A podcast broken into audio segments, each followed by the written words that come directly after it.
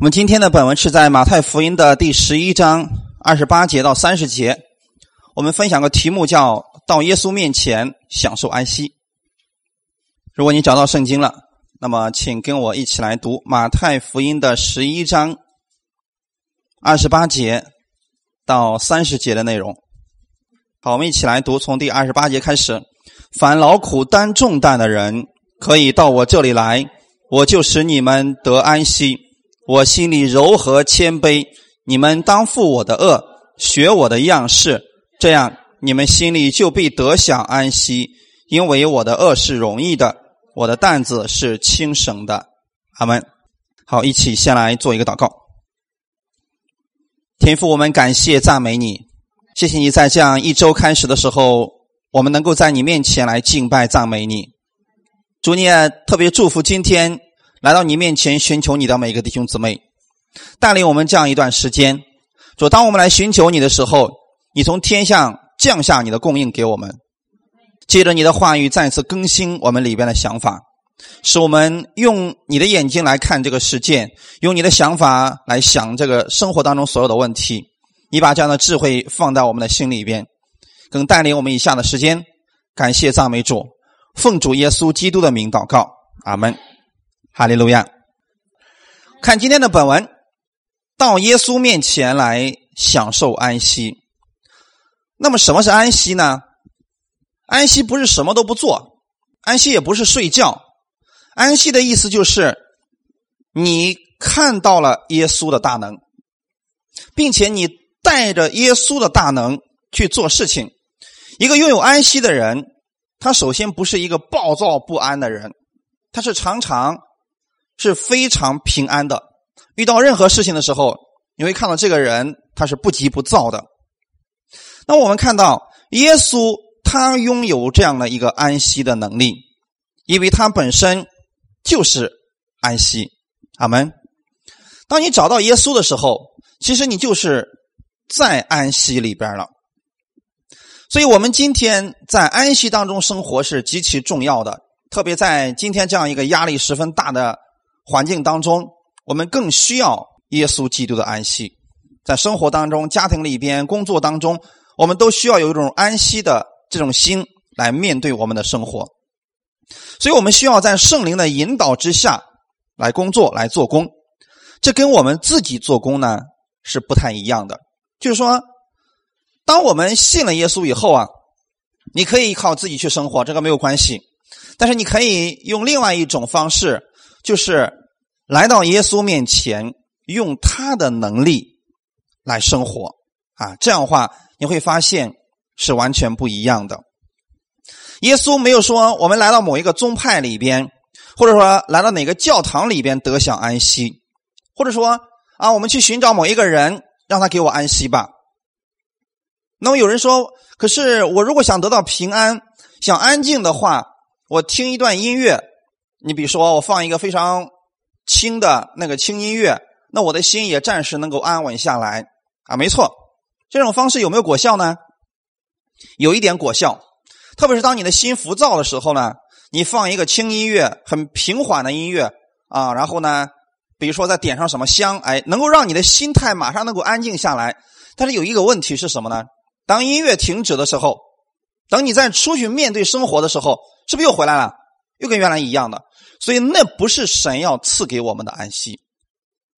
耶稣基督要赐给我们的安息，是你在任何环境当中，你都能够拥有他的平安。阿门！啊，感谢主，这跟我们所想的那个安息呢是不一样的。所以说，当我们来到耶稣面前，耶稣说他就是道路，是真理，是生命，对吗？当我们来到耶稣那里的时候，耶稣能赐给我们什么呢？他没有说你来我面前，我给你更多的律法，没有吧？说你来到我面前，我让你忙起来；你来到我面前，我让你怎么更加的这个劳碌？没有。耶稣来到他的面前的人，耶稣是把他的安息赐给这些人。阿门。但是你看，在律法之下，比如说十条诫命之下，当你来到十诫之下的时候，来到律法之下的时候，你要做很多事情。你比如说。我们的神就说了：“在旧约律法之下，神说：“因为我是圣洁的，所以你们也要圣洁。那么你努力成为圣洁吧。”啊，然后呢，你必须做这个，必须做那个，然后我才祝福你。所以你看，在旧约律法之下，你必须要付出很多的努力，很多的劳苦，你才能够获得上帝的祝福啊。但是那种情况还是非常少的。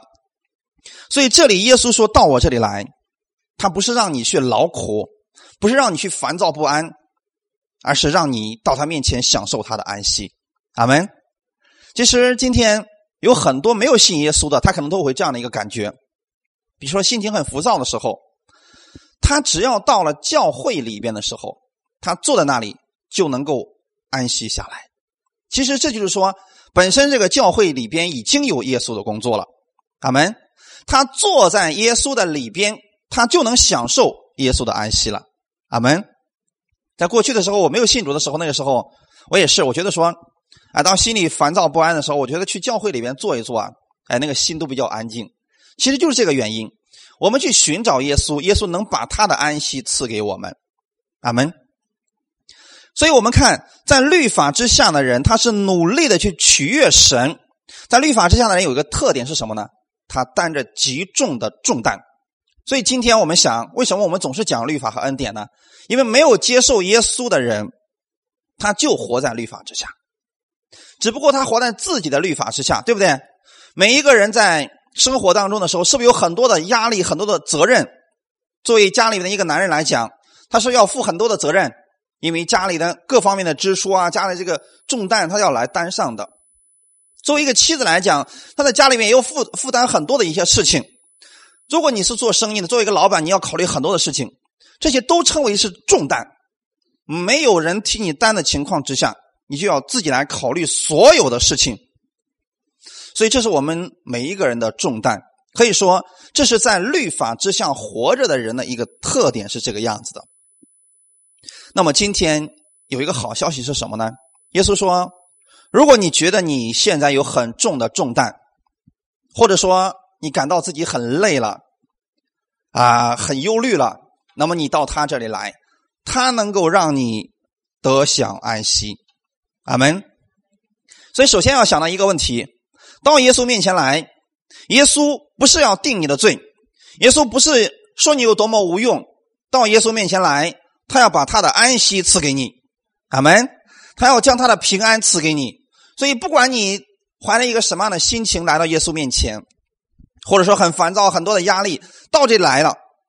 等你再走出去的时候，耶稣要把他的安息赐给你，阿门。哈，这就是我们的主耶稣。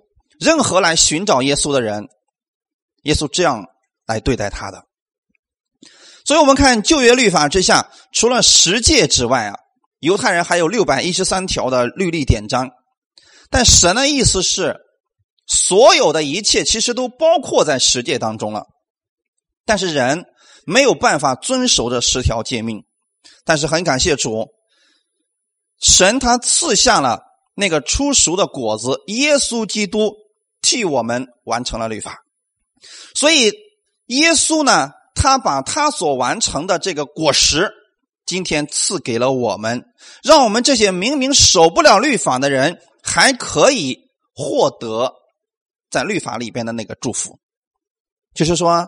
这本身不是你该得的，但是耶稣完成了，他把他的祝福今天白白的赐给你了，阿门。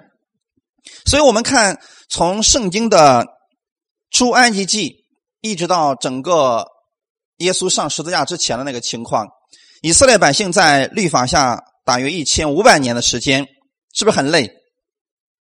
他们拼命的想过得好一点，他们拼命的去守住律法。他们拼命的去劳苦去做工，去取悦神，最后发现他们是不是都失败了？所以你看，今天在社会当中，人们是不是做的事情跟以色列百姓是一样的呢？只不过他们没有在那个十诫之下，但是他们却在自己的律法之下，没有办法挣脱出来。所以很多的人，他拼命的为了过得好一点，为了过得喜乐一点，为了过得平安一点，为了能够负担小一点，结果呢，忙到最后把自己搞得负担更大了。其实这就是说，如果没有耶稣的话，我们都在这样的一个恶性循环当中，我们没有安息，觉得会很很苦，也会很累。这就是为什么呢？今天这样一个压力这么大的世界之中，那么多人得抑郁症，那么多人自杀的原因，他承受不了这样一个巨大的压力，他失去了安息。那么怎么办呢？唯有来到耶稣的面前，他们。所以这里边，耶稣其实就是一个呼召。耶稣这里的意思是：如果你在律法之下，或者说你在你自己的压力之下，在你的各种问题之下，你觉得自己很累了、很苦了，那么你到耶稣这里来吧。阿门。一样的啊，不管是哪个年龄段的，你都可以到耶稣这里来。他呢，要把他的安息赐给我们。哈利路亚。啊，所以说这就是耶稣要赐给我们的。他说：“你们当负我的恶，学我的样式。”当我们来到耶稣跟前的时候，他要把他的平安、把他的安息，今天赐给我们。阿门。那么神首先要改变的是我们的心里边，神把他的安息放在了我们的心里边。阿门。你会发现，当一个人的心，他的心改变了以后。比如说，他心里边充满了安息的时候，外面的环境是不是不会对他造成影响了？没错。但如果说他心里没有安息，那么呢，一点点的环境的影响就会对他造成极大的一个问题。所以说，这就是我们所说的，耶稣要解决的是我们心里的这个问题。当我们心里的这个安息拥有的时候，其他的部分也就开始发生改变了。阿门。所以在约翰三书里边告诉我们说啊，呃，弟兄们呢，我愿意你们身体健壮，凡事兴盛，正如你们的灵魂兴盛一样。当你心里边充满安息的时候，你这个人在外面的时候所表现出来的，它就是一个安息的姿态。阿门。所以这里边在我们的灵魂的里边，我们需要的是耶稣基督的生命。我们看今天这个本文，其实。耶稣在讲讲这句话的时候啊，他是有一个背景的。呃，在马太福音的十一章的一开始的时候啊，耶稣呼召了十二个门徒，然后让他们去各城里边去传道、去教训人。然后耶稣呢，也在各个城里边行了许多的神迹和奇事。但可惜的是什么呢？那城里的人并不悔改。你看，耶稣讲道。是不是应该够好了吧？但是呢，那些城里的人终不悔改，所以耶稣就开始责备他们了，就说：“你们知道吗？如果这些成、这些恩典、这些神迹啊，如果行在推罗和西顿呢，他们都不会这样了，他们早都悔改了已经。所以那个时候，耶稣就说了：‘说父啊，天地的主，我感谢你，因为你将这些事向聪明。’”通达人就藏起来，向婴孩就显出来。然后耶稣后面就提到那个说：“凡劳苦担重担的人，你们可以到我这里来。”那么耶稣为什么差遣门徒去传福音呢？我们今天为什么要去传福音呢？千万不要说这是耶稣的命令啊，这就变成律法了啊！为什么我们要去传福音呢？拯救世人。可是当我们这么去告诉别人说说啊，我要把耶稣告诉你，我要拯救你，你觉得他会怎么说你？我不要你拯救。其实我们心里边，我们想的是，因为这个人他太需要耶稣了。没有耶稣的人，活在律法之下，活在重担之下，活在各样的压力之下。这个跟经济的富足是没有关系的。很多人很有钱，但心里边充满了问题，这样的多的是。很多人。他这个表面上看起来好像在人面前是没有任何问题的，但实际上在背里边的时候，他的痛苦非常大。但这些人，他只有耶稣能够帮他解开呀。所以耶稣说：“你们出去吧，传福音去吧。”门徒们就去了，是不是行了很多神迹？其实我们看到有很多得病的，是不是得医治了？但这些人他仍然不信耶稣。所以耶稣说的意思是：你们都如此的苦了，如此的累了。到我这里来吧，我让你们得享安息。阿门。你想想看，当我们信耶稣的时候，耶稣把他的全部的权柄、能力，是不是全部给我们了？那个时候就等于说，耶稣把自己所有的一切都赐给了你，你在生活当中遇到问题，你就可以用耶稣的名来胜过一切的环境了。你不必再像过去那样，你遇到问题说：“哎呀，怎么办呢？呀，愁死我了，苦死我了，怎么办呢？”不用再手忙脚乱，你只需要依靠耶稣就可以了。阿门。其实耶稣是这样来帮助我们、来拯救我们的，就是让你在生活当中不必活得那么累、那么苦、那么没有盼望。他希望你活在他的安息当中。阿门。因为确实是这个样子的。我们很多时候我们感到不安，是因为你受了你思想和情绪的影响。我们为什么会暴躁不安呢？因为我们对很多事情我们没有办法把控。那么耶稣他为什么不去常常暴怒呢？因为所有的事情他都有答案。阿门。所以耶稣这里边回答一个问题，就是说：你到我这里来，我就使你们得安息。是耶稣他要让我们成为安息。阿门。耶稣不是说你到我这儿来吧。从我这儿来取安息吧，使劲挖安息吧。我这里有很多安息呢，不是这样的。说你到他面前来，他会让你得着安息，是耶稣要在你身上做工，让你得着那个安息。哈利路亚！所以到耶稣面前来，实际上是来享受他的这个安息。说这个我心里啊柔和谦卑，你看这样的人是不是我们都愿意跟他在一块儿啊？柔和谦卑的人。我们不愿意跟那个骄傲的人、高傲的人在一块待着，因为那样的人我们觉得很难接近。但是柔和谦卑的人，我们都愿意跟这样的人在一起。而耶稣正是那个柔和谦卑。他说：“我心里柔和谦卑。”但是耶稣基督的柔和谦卑跟人的柔和谦卑却不一样。柔和不代表所有的人可以随意来践踏你，这不是柔和，这是这是什么？我们很多人说这就是无能了。你说谁？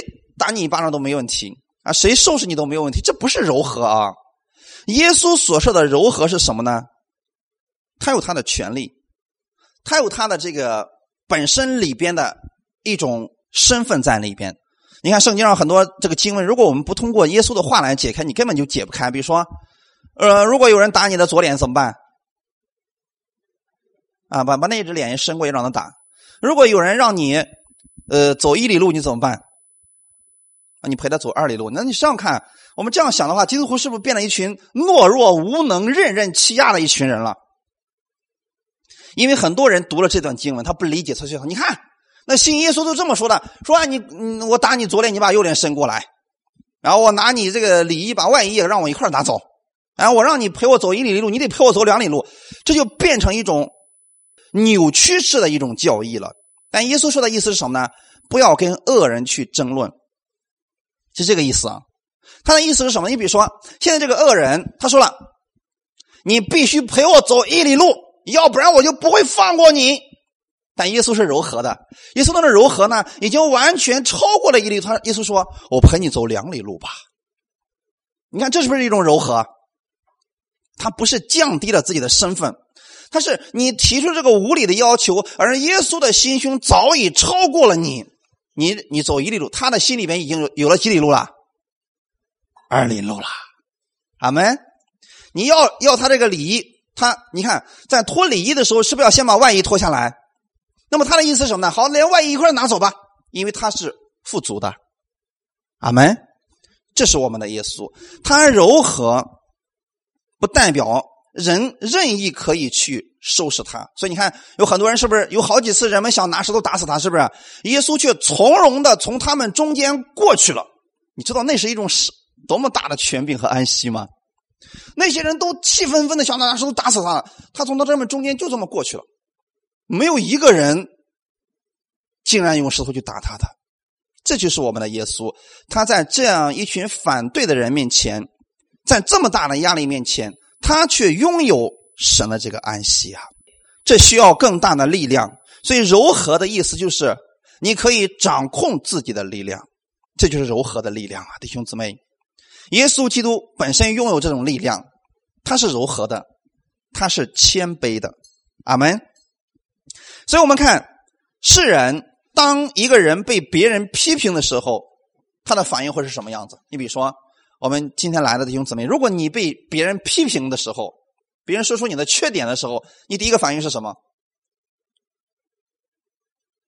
心里是不是想：“哎呀，太好了，你终于说出了我的缺点了，是这样的吗？”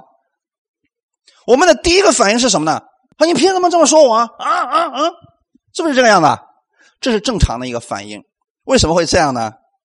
因为很简单，当你看到一个人他有这样一个反应的时候，他实际上是想保护自己本身所暴露出来的那个缺点啊，所以这是很重要的一点。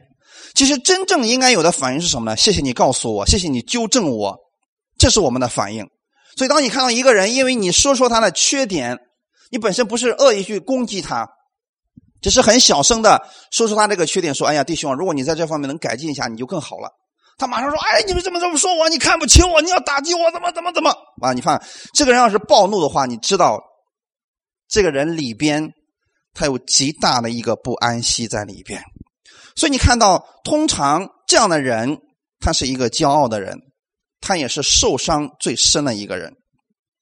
因为我看过一些书里边啊，包括圣经里面，其实也有这样一个原则，就是说，一般来讲，骄傲的人他会经常说“我怎么样，我怎么我怎”，其实他要掩盖自己那个不足啊。凡是骄傲易怒的人，就是特别容易发怒的这个人，通常都是极其缺乏安全感。所以你看，耶稣。当年耶稣被人批判的时候，耶稣传福音的时候，是所有的人都接受吗？有很多也不接受吧。但是耶稣有没有跟他们理论？没有。甚至你知道当时他们是怎么样批判耶稣的吗？最难听的，知道说什么吗？他们很多人说我们不是从淫乱生的，那意思是什么？耶稣啊，不要再说你那一套了，你是个私生子啊。有没有读过这些经文？我们不是从淫乱生的，就这个意思啊。因为耶稣在出生的时候怎么样？他是从圣灵怀孕的吧？其实这个事情后来确实被人知道了，但是那些不接受圣灵的人，他能理解这个事吗？理解不了，所以他就认为说：“哎呀，这个你的妈妈不知道跟谁一块生的你，所以你是个私生子。”你知道，对人来讲，这个打击是不是最严重的？但是耶稣没有跟这些人计较，耶稣没有马上发怒要辩解什么的，因为他知道自己从哪里来，要往哪里去。阿门。这个耶稣的柔和谦卑就在这个地方就表现出来了。所以弟兄姊妹，我们要学习像耶稣一样，心里面有个空间，有个巨大的空间是神的空间，然后来容纳这些人的话语，然后。耶稣做的是怜悯这些人，所以今天我们看，当你在困境当中的时候，如果说今天别人有人提出了你的缺点，当然人家不是在大庭广众之下把你批的一文不值的就好了啊，那样我们不要去做啊。你看到弟兄的缺点是不是要指出来？私下里给他指出来的时候，如果有人告诉你了，然后呢，这个时候你不要去假谦卑，也不要骄傲就好，虚心的接受就可以了。千万不要说，哎呀，这个问题我早都处理好了。其实，真正我们很多时候，我们因为我们不知道我们自己的问题在哪里，所以我们没有办法拥有耶稣的那个谦卑。其实，拥有谦卑的人，他心里边紧接着就能够领受安息啊。我们不要去故意的啊，用自己的方式去掩盖自己的那个问题，其实把它暴露在耶稣面前，让耶稣把他的安息赐给你。阿门。其实我们也知道，那个真正想纠正你的人。那都是关心你的人，阿门。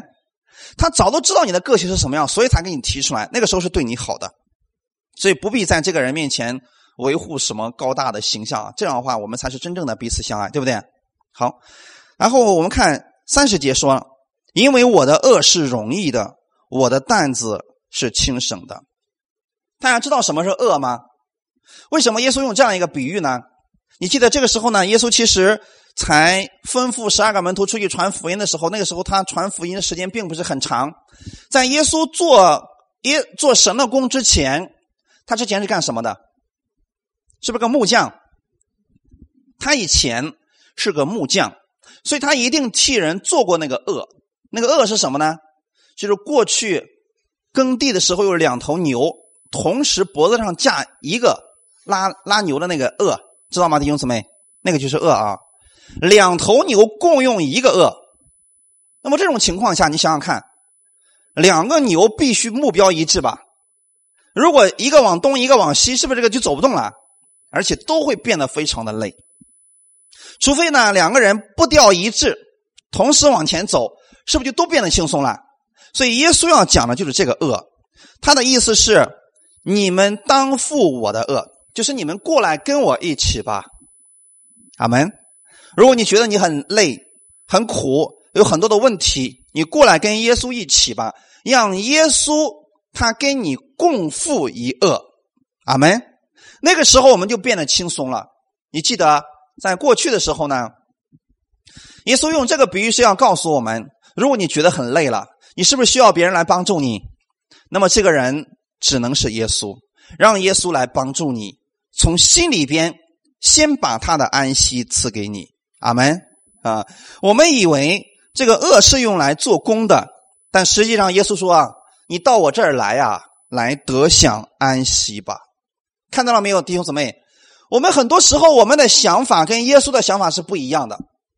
我们以为套上恶我们就开始做工了，但耶稣的意思是套上恶你就开始做安息了。哈利路亚！分享第二点，到耶稣面前来享受安息吧。刚才我们说的第一点就是耶稣是我们的安息，那我们怎么办呢？到他面前来享受他的这份安息吧。耶稣从不慌张。也不仓促不安，很多时候我们觉得好像他是迟到了，但实际上呢，他还是非常准时。他是一个按时候供应粮食的那位主。阿门。我们今天现场应用怎么样跟耶稣同负一恶啊？门徒们有一次啊，就跟耶稣同时在一个船上，耶稣在船尾睡着了，然后是不是船上就风起了？是不是浪很大？船里面是不是就满了水了？然后门徒们就非常的着急，非常的恐慌。最后他们怎么做的呢？他们把耶稣叫醒了，说：“夫子，你看我们都丧命了，你不顾吗？是不是那时候开始暴躁不安了？但是耶稣在那种环境之下，他是不是还是拥有安息的？太棒了，弟兄姊妹！所以这就是我们所说的。”你看，在那个暴风雨面前，门徒们，你知道彼得是干什么的吗？打鱼的。你说打鱼的怕风浪吗？怕不怕？打鱼的怕不怕风浪？怕，千万别说不怕啊！不怕那是假的，都怕风浪啊。但是是不是他很有经验？你想，耶稣打过鱼吗？没有，他不是渔夫啊。但是耶稣有能力打鱼，阿门。他也能够掌管这个掌管这个风浪，所以你看，在这样一个环境之下，门徒们一开始看到风浪的时候，他们先用的是谁的方式？是不是自己的方式？船上既然进水，我就使劲把它往外整，是不是用自己过去的方式？但是耶稣说到我这里来吧，就不要再用你的方式了。那么新年开始的时候。我愿意我们弟兄姊妹在新年的时候呢，你过去处理事情用的是那样一种方式，现在开始用耶稣的方式吧，阿门。这种方式是让你能够在安息当中的。就说门徒们使劲用自己的方法，最后是不是徒劳无功？还是没有办法解决这个问题？那个时候门徒们才想起来了耶稣，说：“夫子，赶紧起来吧。”那么门徒们让耶稣起来的目的是什么？其实很简单。门徒们让耶稣起来的意思是：赶紧过来参与到我们的环境当中来，跟我们一起排水吧，是不是这个意思？但是耶稣起来以后，耶稣的意思是：你们跟我同负一恶吧，不要再用你的方式了，你把这个问题交给我，让我来为你负责吧。然后耶稣起来之后，有没有解决这个水的问题？解决有没有解决船进水的问题？解决了，而且耶稣的解决方法是什么呀？彻底的，而且不会再出现问题的。阿门。你想想看，如果用人的方法，耶稣，然后彼得说：“耶稣，你看这有个盆这是你的，赶紧往出整。”用这种方式管用吗？不管用了，弟兄姊妹，你会发现，很多时候我们用的是自己的方法，我们就像彼得们一样，我们使劲把这个船进水的这个这个这个水使劲往外整。但是好像徒劳无功。其实那个时候你需要做的就是用耶稣的方法。耶稣的方式很简单，他站起来之后对着海和浪说：“住了吧，静了吧。”然后这一切就解决了。他们，这就是跟耶稣同父一恶的意思。把你的问题、把你的重担、把你的压力，你告诉耶稣，然后用他的智慧来处理这个问题。阿门。那么今天，当我们在生活当中如何处理这些问题呢？你知道，耶稣把权柄是不是都给你了？把能力是不是都给你了？你跟耶稣同行的意思，就是你在你的生活当中遇到问题的时候，你要像耶稣一样去处理你生活当中的问题。阿门。我举个例子来讲，圣经当中呢，有在马可福音有这样一个事情啊。耶稣在平静了风浪以后啊，就到了对岸。对岸呢是一个哥拉森人的地界在那个地方有一个人。他身上有两千只鬼，记不记得这个人？这个人住在坟地里边，然后呢，经常拿石头砸自己。然后耶稣去了以后啊，面对了这个被一大群鬼附身的人，耶稣问了他的名字以后，然后只说了一句话，就把这两千个鬼全部给赶出去了。你们知道这就是耶稣的安息吗？耶稣没说：“哇塞！”你里边两千只鬼呢，这个不是小事啊！这个需要进食啊，啊，这个需要长时间祷告啊，有没有这么搞这么麻烦？没有，所以我们也不要把事情扩大化了，不要把事情搞得很麻烦。不管这是两千只鬼还是两只鬼，是不是处理方式是一样的？你们想知道耶稣用的是哪一句话把这个鬼赶出去的吗？其实这就是耶稣的方法。这就是耶稣所拥有的安息，他要把这个方法今天赐给你的，阿门。来看一下马可福音的第五章第八节，啊，这个我们需要找一下圣经啊，我没有打出来。马可福音第五章第八节，那我们一起来读一下马可福音第五章第八节，是因耶稣曾吩咐他说，说什么？乌鬼啊，从这人身上出来吧，吧。那我们在读这句话的时候，你有发现耶稣说的这句话有什么能力了吗？我们中文的和合本的翻译啊，其实在这句话上翻译的有点欠缺啊。我们不是说错了啊，这个意思是正确的，但是是不是有点有点太弱的那种感觉啊？乌鬼呀，从这个人身上出来吧，是不是商量的语气？但后来我去查了呀，特别去查了一下这个原文希腊文。你知道原文希腊文是怎么说的吗？我给大家读一下这句话原文当中的意思啊。马可福音第五章第八节，耶稣用一句话赶出那两千只鬼，跟我们中文的这个语气是完全不一样的。在原文当中，耶稣说的是“五鬼从这个人身上滚出来吧”。咱们看到区别了没有，弟兄姊妹？我们中文的意思是“五鬼啊，从这人身上出来吧”，但是。原文的耶稣是斥责的一个样式，说：“乌鬼从这个人身上滚出来吧！”他不是跟这群鬼在商量，是命令他从这里边出来的。阿门。这就是耶稣的恶，弟兄姊妹，当我们跟耶稣同父一恶的意思是什么呢？今天你看耶稣怎么做，你就怎么做就可以了。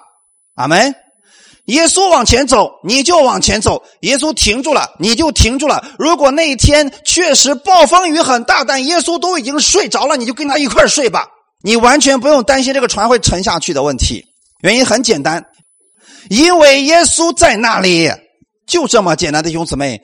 今天你知道，当你接受耶稣的时候，他就永远与你同在吗？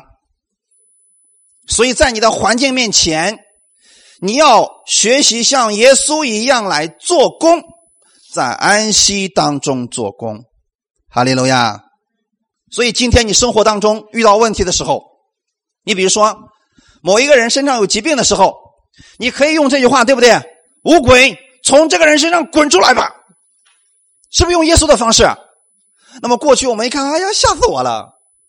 你这种方式，他能那鬼能被吓出来吗？不能。所以我们要用耶稣的名字，奉主耶稣的名，无鬼从这个人身上滚出来吧。我们不是跟他商量，这就是耶稣的安息。阿门。所以，当我们来寻找耶稣，我们就是用这种方式来面对你的生活。哈利路亚！最近有很多的见证啊，都已经反馈过来，大部分呢是病得医治的一个见证。那么，其实我们知道，圣经当中病得医治是非常多的一个情况。阿门。其实他们用的方法都非常的简单，就是奉耶稣基督的名。然后对你的情况发出宣告，这就够了。因为耶稣在世上行走的时候，他用的就是这一种方式。阿门。所以，每当我们看到一些人从黑暗当中、从这个魔鬼的势力当中被释放出来的时候，这个人就充满了安息。当耶稣把这个鬼从这个人身上赶出来之后，这个人是不是就获得了安息了？就这么简单，弟兄姊妹。所以，我们看到，这就是耶稣的恶。耶稣的担子是轻省的。阿门。格拉森的人呢，这个居民呢，实在太没有福气了。他们看到耶稣把这个人身上的鬼赶出来以后，他们说：“耶稣，赶紧离开我这个地方，不要你。”所以，这是这个地方的人他们的遗憾之处啊。虽然耶稣一直在医治疾病。但是这些人要把耶稣赶走，你记得，我们的主绝对不是那种赖皮的主啊！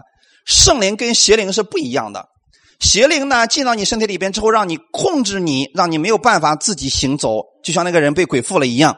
但是圣灵不是这样的，圣灵是他遵从你的意愿，你愿意让他帮助你，他就帮助你；你如果不愿意让他帮助你，他就不能帮助你。这就是圣灵。所以当耶稣。他被那个格拉森当地的人说：“你赶紧离开我们这个地方。”耶稣怎么做的？耶稣就离开了。阿门。说弟兄姊妹，这就是我们的耶稣，他从不强迫你去做什么事情。今天你接受耶稣，耶稣也绝对不强迫你。阿门。他只希望你心甘情愿的来跟随他，然后他就把他的安息赐给你。阿门。所以耶稣呢，在格拉森被。人拒绝以后啊，他就坐着船回来了，又回到了这个加利利海的对面。到了对岸之后呢，那个地方出现了一个事情，就是到了加百农的时候啊，有一个男人过来了。这都是一天之内发生的事情啊！你看，来来回回这么多事情都在一天之内发生的啊。有一个人叫雅鲁，他说：“我女儿快要死了，求你按手在她身上。”你看，是不是问题好像越来越大了？这时候，这个这个孩子快要病死了。然后雅鲁来求耶稣说：“耶稣啊，你赶紧过去按手在我孩子的身上吧。”耶稣说：“好，我跟你一块去。”就在这个路上，又遇见了一件事情，记得是什么吗？患了十二年血漏的那个妇人，记不记得？哎，你想想看啊！我今天在这现场给大家演示的是这个心里边的那个情况啊，因为我们在讲安息嘛。你就想雅鲁是不是跟在耶稣的后面？这个时候雅鲁应该是不是应该拥有安息了？但是这个路上，半路上杀出来一个女人。这个女人呢，就是患了十二年血漏的那个妇人。这个妇人呢，挤进人群，然后摸了耶稣自己身上的血路，是不是立刻被医治了？这时候，耶稣突然停下来说：“谁摸我？”哎，他不走了。你想，耶稣突然站那不走，说：“谁摸我的？”谁最着急这会儿？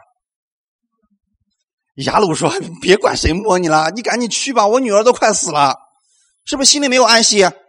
所以你看啊，这个时候呢，这个耶稣就转过来对这个摸了他的这个迦南的这个妇人啊，不是这个迦南妇，就是对这个呃这个女子啊，就对他说什么呢？说女儿放心，你的信救了你了。从那时候，女人就痊愈了。阿门。看前面的经文啊，我打出来马太福音九章二十二节的内容啊。你想啊，好像耶稣啊。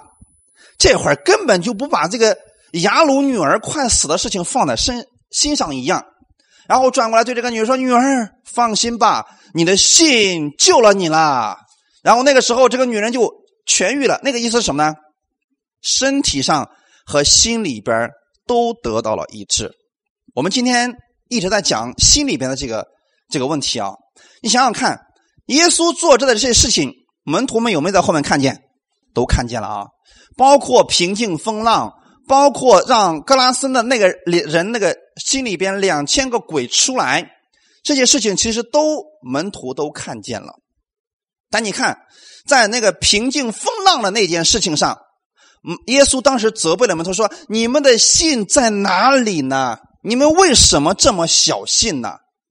这就告诉我们说。你看，马可福音四章四十节，耶稣对他们说：“为什么胆怯？你们还没有信心吗？”其实，耶稣的意思是不是说你要有信心，你要有信心，你要有信心？不是这个意思。耶稣的是你看到我做了这么大的事情，你对我还没有信心吗？是不是对门徒们来讲的？那么门徒们又看了这个格拉斯的这些人，然后呢，正好遇上了雅鲁。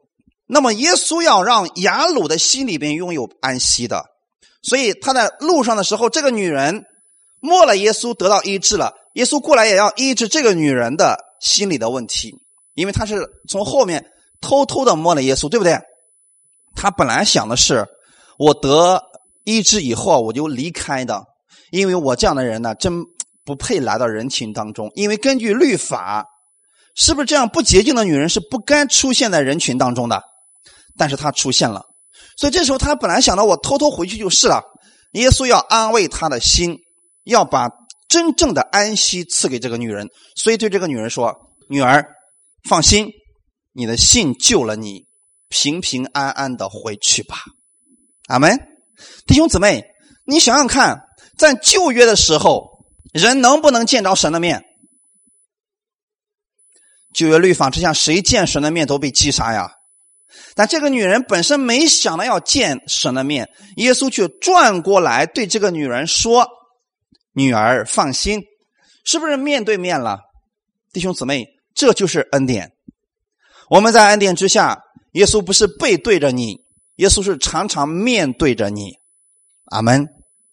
他希望你跟他一起往前走，跟随他的这个脚步。好，所以我们看，耶稣也把这个女人。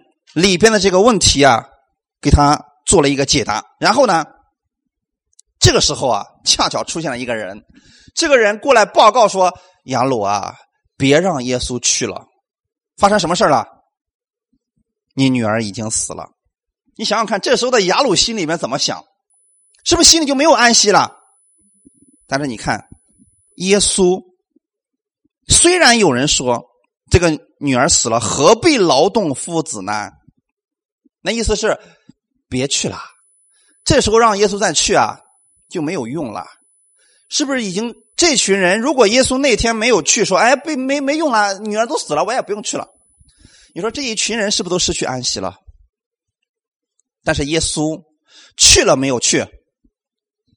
耶稣去了，在人看来好像是耶稣迟到了，但是耶稣走进了那个房子。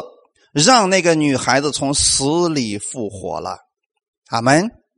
这就是我们的耶稣基督，他做事从来就不耽误时间的，阿门。我们看起来好像他单言了，实际上在耶稣那里，他的时间永远是准确的，阿门。所以对我们来讲，很多时候啊，我们的心跟雅鲁一样，所以才会失去安息。哎呦，耶稣，快点，快点，快点！什么时候给我成就？赶紧，什么时候垂听垂听我的祷告啊？什么时候给我成就这个事情？我们总是很着急，但记得弟兄姊妹，神让我们在合适的时候，一定会看到更好的。阿门。你想想看，如果他的女儿只是病危了，耶稣去按手，这个孩子病得医治了，那么在雅鲁心里想啊，耶稣你就是个医生，下回是不是所有的人他们想了啊，只要有病我找耶稣来过来按手就好了？那如果死了？耶稣没有去，是不是这些人就放弃了？耶稣这里边是告诉他一件事情：他就是道路，是真理，是生命。阿门。是告诉我我们的一个什么事情呢？今天与你同行的那一位，他是死而复活的主，他是掌管生命的主。阿门。就算有人告诉你完了，没希望了，彻底没有结果了，在耶稣那里，你要拥有他的安息。仍然是有盼望的，哈利路亚！所以这就是我们的耶稣啊！今天我们的神把他的这个灵放在你的里边了，所以我愿意我们弟兄姊妹在一生当中要与基督同负一恶。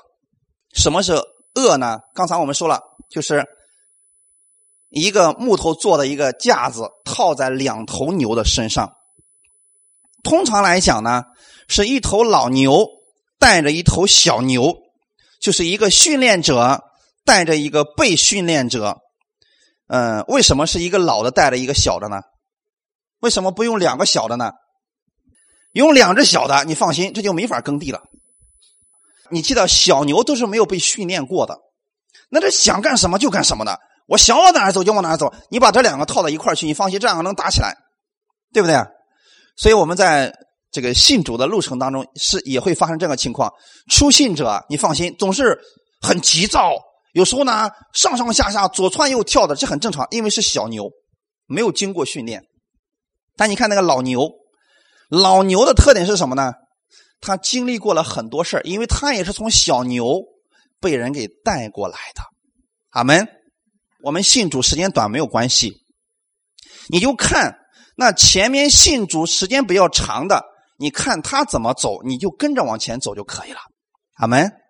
也就是说，两头牛被放在一个轭下，你就看前面的那个老牛怎么走啊，你跟着他一起往前走就可以了，就这么简单。所以弟兄弟兄姊妹，对我们来讲，我们如果今天是小牛的话，你不要东张西望，想怎么过就怎么过，那样会让你自己觉得非常的累。你要看看老牛，啊，不要着急的忙这忙那的，在神面前先安息下来，先寻求耶稣基督的旨意。阿门。因为他总是沉着冷静，他不不被人影响，他总是所做的所有的事情都是讨我们天赋喜悦的。所以你看那个老牛啊，他有时候呢，他走着走着他就停下来了，停下来以后呢，他可能哎。他停下来是因为听到那什么鸟在那叫，他是非常淡定、非常从容的，但是他却不耽误他的路程，阿门。因为他的目标在哪里，他非常清楚啊，从这儿走到那头，他只走直线就行了。他知道多长时间我能走到那里，所以他心里边早都已经有了结果了。他听到鸟叫，他能欣赏一下。但小牛如果不知道这一点，你会说哎，为什么停下来啊？就像那个雅鲁一样，为什么停下来啊？他会心里会很很急躁，会不安的。所以我愿意我们弟兄姊妹啊，你在生活当中看到圣经上的耶稣的时候，你思想一下，哎，耶稣在这种环境之下，他是怎么样来享受这个安息的？然后用这份安息面对你的生活。阿门。很多时候啊，我们因为年轻，所以我们都特别着急，啊，我没有办法放松，啊，我们特别的这个停不下来。其实很多时候啊，停下来，你才能看到路边的风景啊。阿门。总是太急躁。你可能会错过很多美好的东西，所以感谢主啊！愿意我们弟兄姊妹呢，把耶稣的这种安息用在你的生活当中，好们。而且这个安息呢，也会让你的生活各个方面都受到神的祝福。所以我愿意弟兄姊妹在上班的时候，或者工作开始的时候，家庭生活开始的时候，你先确定一下。你现在做的这个事情里边有没有安息？如果你想到这个事儿啊，心里就扑腾扑腾跳，或者说总是觉得不太好，那就暂时先停一停。阿门。因为很简单，在所有的事情之前，我愿意我们弟兄姊妹呢去学习向神先祷告，像大卫一样，像其他的人一样，然后呢，在凡事上向神来祷告，然后呢，家庭当中生活的时候啊，也是一样的。在我们的真言书里面有很多这样的智慧，告诉我们说什么呢？说晚上吃肥牛啊，一家人都不安生，不如吃点蔬菜，一家人和睦。这意思是什么呢？如果我们吃蔬菜，让家里边人都有安息，都有平安，都有喜乐，那就吃蔬菜好了。重点不是吃什么，重点是你要知道安息是极其重要的。阿门。这个安息当中。能够给你的工作、给你的生活带来你所看不到的那种倍增面呀！所以弟兄姊妹，我们要跟随的是圣灵的这种引导。在新的一年的时候，我愿意我们弟兄姊妹呢都跟随圣灵的引导，你就常常默想，耶稣在生活当中遇到了那么多的问题，但每一次他都能够解决，是因为他相信住在他里边的圣灵。阿门。他相信天父的旨意总是美好的，而且他相信天父总不丢弃他。而今天这样的话语也给你了。我们的天父也总是看顾你的，阿门。所以圣灵总是愿意引导你，不让你太着急，不让你太暴躁，让你安静下来，安息在他的面前，先享受他的这份安息，之后带着耶稣的能力去做工，阿门。所以感谢主，你要跟随的是圣灵的引导。就是先从圣经当中看到耶稣的这种能力，然后凡事借着祷告向神来感恩，相信神，就算这个事情目前很糟糕，但神一定会给你带来一个正确的结果，神一定能把这个坏的局面扭转过来，因为他的话语是信实的。阿门。